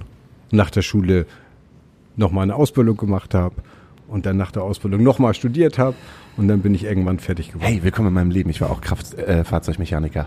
Äh. Und, und Scheißberuf, ne? es war richtig kacke. Aber da kannst du doch jetzt wieder reingehen. ja, ich weiß. Mein, mein, mein Schwager hat mir auch schon angeboten, dass ich anfangen soll, wieder Handwerker zu werden. Aber nee, du, da habe ich keinen Bock mehr drauf. Das ist. Ich weiß auch nicht. Wo hast du gearbeitet? Bei Opel? Nee, bei VW 1976 die Ausbildung angefangen. Ähm, also noch so, richtig an VW Käfer und VW Bus, die jetzt alle viel Geld kosten. Dann durfte ich dran basteln. Und ab dem ersten Tag habe ich gesagt, das ist ein scheiß Job. Und meine Eltern haben mir gesagt, wenn ich diese Ausbildung beende, dann darfst kannst du machen, was du willst. So. Aber wenn du das jetzt Okay. nicht beendest, dann hörst Genau. du alles andere auch mitten Genau. auf von dem, was du halt gerade machst. Yeah. Also masse das zu Ende. Genau. Ja, dann haben wir ungefähr die gleichen Stammvater gehabt, würde ich sagen. Und irgendwie hat einen das auch ein bisschen geprägt. Also es ist jetzt nicht so, dass ich sage, es war nur eine verlorene Zeit. Man hat viel gelernt da in der Ausbildungszeit, also auch sich vom Durchsetzungsvermögen her und so weiter. Ähm, also Äh, Stimmt, Gehört auch dazu. totale Männerdomäne, ganz andere Generation von Männern. äh, und da ist nicht mehr mit so, oh, ich fühle mich heute nicht so, ich bin ein bisschen traurig und so. Ach, geil, war das schön. Aber einen Kotflügel kann ich anschweißen. ja, so bestimmte Sachen kann ich auch noch. So. Aber ähm, Vielleicht treffen wir uns ja mal zusammen und holen uns. Glühbirne auswechseln bei einem neuen Fahrzeug ist schon nicht mehr möglich. Ich habe keine Ahnung. Und, also, Ja, der muss doch den ganzen Scheinwerfer Und auswechseln. ich bin, Ja, genau, und ich bin mal mit, also ich bin echt stolz drauf, wenn ich ein Auto in die ganz normale Autowerkstatt bringen kann, ja. Also ich habe ein Auto, einen alten Mercedes, und ich sag, ey, das Auto ist kaputt, reparier es. So. Und ich stehe dann da einfach so und ich sehe, wie er da am Schrauben ist. Und Das geht mir runter wie Öl. Ist krass, aber ich, es freut mich jedes Mal, dass ich das nicht mehr machen muss. Vielleicht, vielleicht noch mal, das würde ich persönlich ganz gut finden, sowas, so, so, als abschließende Frage. Ähm, wie sollten die Leute, das haben wir denn auch schon mal gefragt, aber ich finde es trotzdem nochmal wichtig, auch, auch das von dir zu hören. Ähm, wie sollen, wie soll ich einem, einem Obdachlosen begegnen? Ähm, ich glaube, dass das Wenigste, was jeder tun kann, ist in der Regel ähm, nicht ihm das Gefühl zu geben, du bist nichts wert. Also guck ihn genauso an, sag zu ihm guten Tag. So, also äh, dieses Vorbeigehen, gerade wenn ein Obdachloser einen festen Platz hat, irgendwo jeden Tag vorbeizugehen, oder wenn man an ihm vorbeigeht, sagt, guten Tag zu sagen, finde ich, gibt einem auch das Gefühl, ich gehöre da irgendwie dazu. Ähm, wenn du Geld über hast, gib ihm Geld. Oder frag ihn, was er braucht. Also ne, das finde ich auch noch ganz wichtig, dass man nicht irgendwie immer sagt, derjenige braucht unbedingt was zu essen. Ähm, ich, ich, ich kenne einen Obdachlosen, der in der Hamburger Innenstadt neben der Würstchenbude sitzt und sagt, ey, ich kann nicht mehr. Die füttern mich hier mit Würstchen. So und, und er hat so ein Schild drauf, ich habe Hunger. Ne? Also Ja, ja. Ist natürlich auch eine Marketingfrage. Kann man auch nicht böse sein. Das zieht, das muss auch, das muss auch so sein. Ja, ja, klar. Aber fragt ihn, ob er eine Wurst haben möchte. ne? Oder wenn er neben einer Eisdiele sitzt, füttert ihn nicht mit Eis, Ja. sondern fragt ihn, möchte der ein Eis haben. Wollen wir doch auch. Wir wollen doch auch gefragt werden. Das finde ich ganz wichtig. Nimmt nicht einfach so an, zu wissen, was derjenige braucht. Man kann mit denen reden. Das finde ich, finde finde ich einen sehr schönen Schlusssatz. Finde ich auch einen schönen Super. Schlusssatz. Hast du vielleicht noch einen Wunsch von Reinhard May auf unserer, auf unserer Asta Colada Nacht Asyl Playlist? Habe ich mir von Reinhard mal schon, schon, schon ähm, eigentlich, eigentlich jemals einen Song gewünscht? Weiß ich nicht, probier's nochmal aus. Äh, dann würde ich mir von, von, von Reinhard May, von dem Album Mein Apfelbäumchen heißt es, glaube ich, meine Kinder, nee, meine Söhne, nicht ohne meine Söhne, du wirst es finden. Okay, Groß, ey, großartiger, großartiger Song. Äh, ist jetzt nochmal tatsächlich neu aufgenommen worden. Reinhard May mit, ich weiß nicht, 20 Künstlern, die ich alle überhaupt nicht geil finde. Der Song ist nicht cool geworden, aber die Aussage dieses Songs ist einfach mega. So. Und hört euch das Original an, das ist wesentlich besser als diese neue, neue, neue Fassung. Okay, hast du vielleicht einen Wunsch? Nee, ich habe keinen Musikwunsch. Okay, ich voll gut. Dann, äh, dann, dann äh, hier, äh, Joint Venture, kennt ihr? Kennt Ja. ihr? Äh, wie heißt der, der, der eine, der immer noch auf Tour ist von Joint Venture? Gott. Er hat einen total tollen Song, der heißt Ich sage meiner Tanke Danke. Oh, Und den nehme ich halt mit da drauf. okay, dann nehme ich noch von Bruce Springsteen den neuen, die, die neue Single Ghost mit drauf. Ich glaube, das Album wird der Hammer. Okay, Nächste Woche. dann würde ich sagen, wir hören uns. Ähm, nein, wir sehen uns Wir dann ja auch. Wir sehen, wir uns? Diesmal sehen wir uns. Äh, drückt uns die Daumen, dass wir noch die letzten Veranstaltungen machen dürfen in der Hebebühne, in dem Schrödingers und überall und dass wir uns am 30. Oktober äh, sehen können. Es gibt immer noch zehn Karten. Äh, ansonsten sagen wir jetzt erstmal Bye bye Daniel Bye bye Hauke. und Bye bye Stefan. Vielen, vielen Ja. Dank, dass du da warst. Vielen Dank, sehr dass du schön. da warst. Hat Spaß gemacht. Ja, es war auch sehr, sehr informativ. Ich gehe mit einem guten Gefühl nach Hause. Alles klar. Also eigentlich nicht, aber ja, gibt ja auch heute Sushi bei dir. Tschüss. tschüss. Tschüss. Hallo, hier spricht Nummer 48 aka Rolf Fakowski von der Band Bluthund. Ich habe die große Ehre, heute das Schlusswort dieses Podcasts sprechen zu dürfen und mich im Angesicht des Themas der heutigen Sendung dafür entschlossen, ein Gedicht von Bertolt Brecht vorzulesen mit dem Namen Die Nachtlager. Die Nachtlager. Ich höre, dass in New York an der Ecke der 26. Straße und des Broadway während der Wintermonate jeden Abend ein Mann steht und den Obdachlosen, die sich ansammeln, durch Bitten an Vorübergehende ein Nachtlager verschafft. Die Welt wird dadurch nicht anders. Die Beziehungen zwischen den Menschen bessern sich nicht. Das Zeitalter der Ausbeutung wird dadurch nicht verkürzt. Aber einige Männer haben ein Nachtlager. Der Wind wird von ihnen eine Nacht lang abgehalten. Der ihnen zugedachte Schnee fällt auf die Straße. Leg das Buch nicht nieder, der du das liesest, Mensch. Einige Menschen haben ein Nachtlager. Der Wind wird von ihnen eine Nacht lang abgehalten. Der ihnen zugedachte Schnee fällt auf die Straße. Aber die Welt wird dadurch nicht anders.